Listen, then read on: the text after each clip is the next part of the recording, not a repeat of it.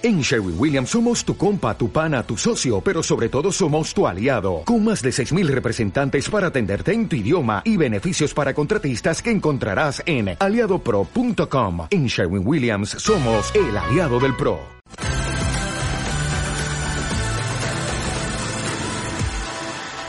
Análisis en el que nos ayuda, ya le saludamos Ángel Pérez Llamazares, Renta 4 Banco. Ángel, muy buenas tardes.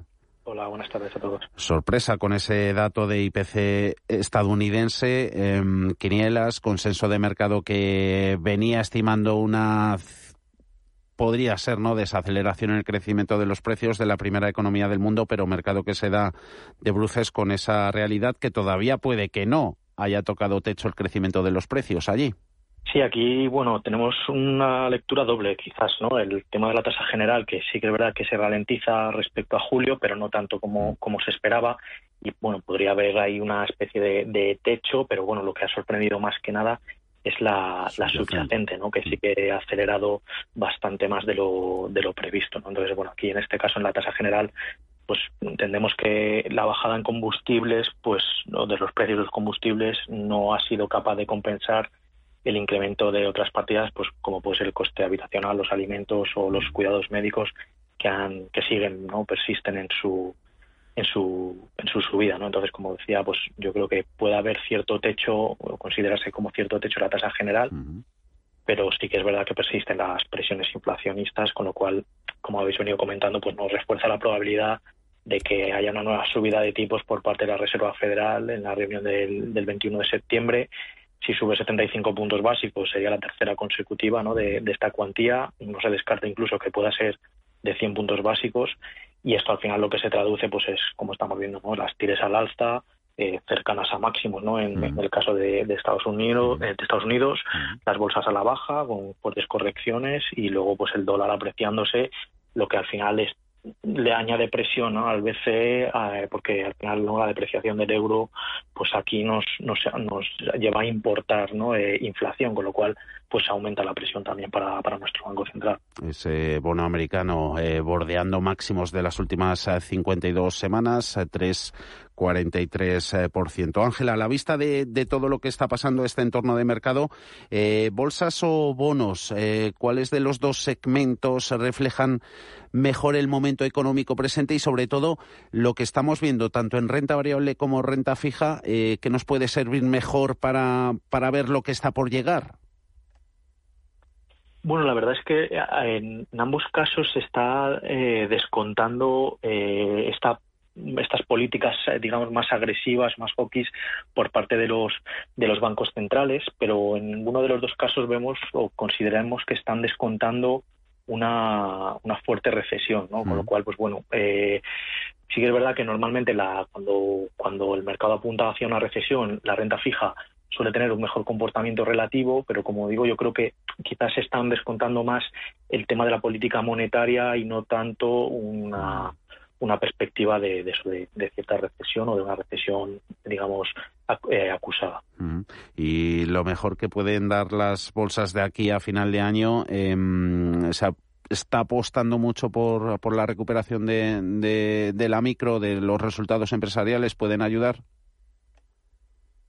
Bueno, yo creo que en principio el mercado está muy pendiente del tema macro, ¿no? O sea, es la, el principal foco junto con el tema de la política monetaria, ¿no? Que quizás van ligados, ¿no? Sobre todo el, tema de la inflación. Luego vamos a ver cómo evoluciona los datos macro eh, que, digamos, de las encuestas adelantadas, ¿no? Que suelen ser, eh, como su propio nombre indica, ¿no? Adelantarse a las posibles recesiones y, y, ese escenario veamos vamos a ver si si lo terminan de reflejar.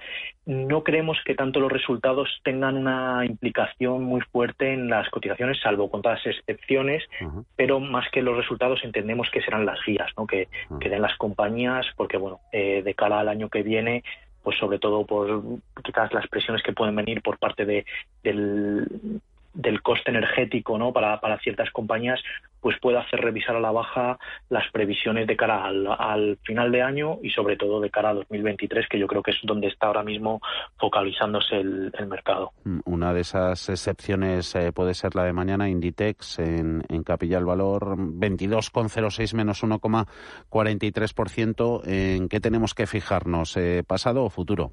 de lo que nos diga. Bueno, eh, siempre el futuro, ¿no? Siempre es lo, que hay que fijarse, sin duda, en, la renta variable, ¿no? Eh, al final, bueno, nosotros creemos que los resultados van a ser positivos. Esperamos que haya crecimiento en ventas de doble dígito y los márgenes que sean ya superiores a los que vimos en el, segundo trimestre de 2019 en nuestra opinión, el enfoque estará en la evolución de las ventas en el inicio del trimestre, ¿no? De, este tercer trimestre. Creemos que el riesgo pues está en que haya cierta decepción debido a, pues principalmente la climatología, ¿no? Una climatología desfavorable que de cara a las ventas de otoño-invierno pues podrían podrían hacer que la compañía pudiese dar una guía quizás algo más más controlada, ¿no? Pero bueno, en cualquier caso consideramos que los títulos descuentan un escenario excesivamente negativo y mm. creemos que es una buena oportunidad para, para invertir a largo plazo. Eh, forma parte de vuestra cartera cinco grandes. Eh, luego la luego la repasamos, eh, pero antes vistazo a compañías turísticas que nos están dejando noticias en lo corporativo. Por un lado AENA 120,10 menos 1,3% y, y nuestra aerolínea cotizada IAG la tenemos en estos momentos a, IAG en pantallas 1,25 menos 3,8%. Eh, lo que nos dice IAG, entrevista hoy que teníamos en de su consejero delegado, eh, y AENA también con, coeficiente de, utilización pasajeros en sus aeropuertos. Eh, momento para mirar o volver a hacerlo con mejores ojos a esta industria. Bueno, la verdad es que en el caso de IAG sí que creemos que está excesivamente penalizada la, cotización, ¿no? Esperamos que los resultados pues del tercer trimestre sean sean sólidos, ¿no? Muy sólidos y, bueno, que al final creemos que las reservas de cara al cuarto T pues mantienen un buen tono como ha comentado el, el consejero delegado, ¿no? En esta entrevista que ha, que se ha publicado. Entonces, en nuestra opinión, pues sí que es verdad que, que los títulos están descontando una fuerte ralentización de los viajes, que como hablamos en, anteriormente, no pues 2023 no es un poco el foco de que está poniendo el mercado y es un escenario que nosotros en principio no vemos para, para, el, para el corto plazo. En el caso de AENA sí que creemos que el precio está más ajustado a la, a la, a la realidad, en nuestra opinión, porque eh, quizás el, el, mercado era demasiado optimista con respecto a los niveles de tráfico que se preveían alcanzar sobre todo en 2023, ¿no? que en muchos casos descontaban ya los niveles previos a, la pandemia, cosa que nosotros pensábamos que iba a ser más en 2024, incluso la propia ENA habla de 2025 y 2026. Entonces, bueno, sí que en la temporada de verano hemos visto una buena utilización, o como comentaba, de, de, los, de los aeropuertos.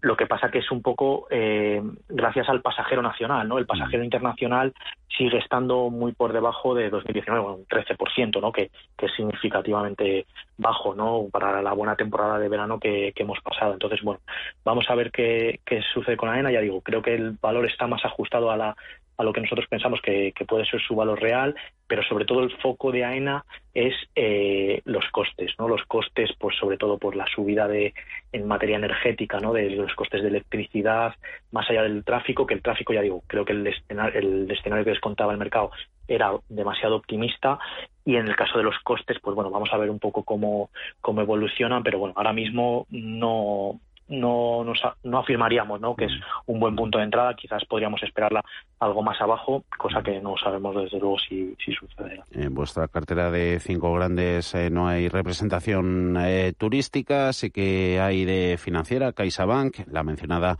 también Inditex, eh, Merlin Properties, Repsol y, y, Telefónica. ¿Alguno de esos convisos para, para salir? ¿Posibles entradas? ¿Reordenación de esta cartera? Ángel. Bueno, pues la verdad es que hicimos un movimiento esta última semana. Eh, teníamos ArcelorMittal y, bueno, debido al deterioro de las condiciones macro ¿no? que, estamos viendo, que al final eh, todo el coste energético ¿no? que venimos comentando pues puede llevar a, a, que haya cierres de fábricas o cierres adicionales ¿no? a los que ya está viendo y que pueda seguir pesando la cotización, una cotización que, que creemos que está bastante castigada. Eh, pues decidimos eh, incorporar a nuestra cartera Repsol, ¿no? que ya la habíamos incluido a principios de año, pues tuvimos un buen comportamiento, la retiramos, hemos esperado a que cayese un poco y al final Repsol en este entorno de altos precios de, tanto del petróleo como sobre todo del gas, pues se ve muy beneficiada a la hora de obtener una generación de caja muy elevada. ¿no? Además, vimos eh, la semana pasada cómo hacía la, una venta parcial ¿no? de, uno de sus negocios que le ha permitido, eh, bueno, lo primero que ha sido una venta a unos múltiplos realmente muy atractivos ¿no? y luego le permite pues generar una caja que podría utilizar y que no descartamos que sea así pues hacer algún tipo de operación corporativa que pueda dar una mayor visibilidad al negocio de, low carbon, ¿no? que es un poco donde están poniendo ahora mismo el foco desde, desde la compañía. Entonces, bueno, creemos que son niveles bastante atractivos para entrar. Eh, sí que es verdad que hoy está corrigiendo un poquito al viso de, todo lo que está sucediendo con el tema de la Comisión Europea, pero bueno, de cara a medio y largo plazo creemos que es un valor que en el entorno actual pues se verá favorecido. Queda todo apuntado. Ángel Pérez, eh, Llamazares, Renta 4 Banco, agradecidos como siempre. Un saludo, buenas tardes. Gracias a vosotros. Adiós, Ángel. Mercados en directo.